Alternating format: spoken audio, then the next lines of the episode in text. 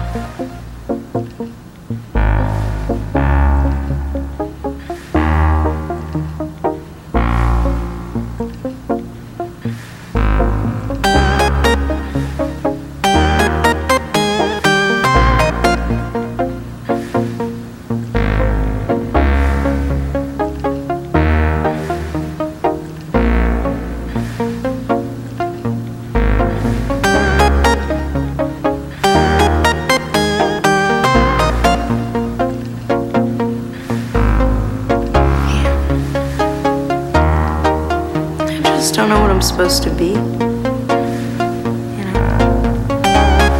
I'm stuck.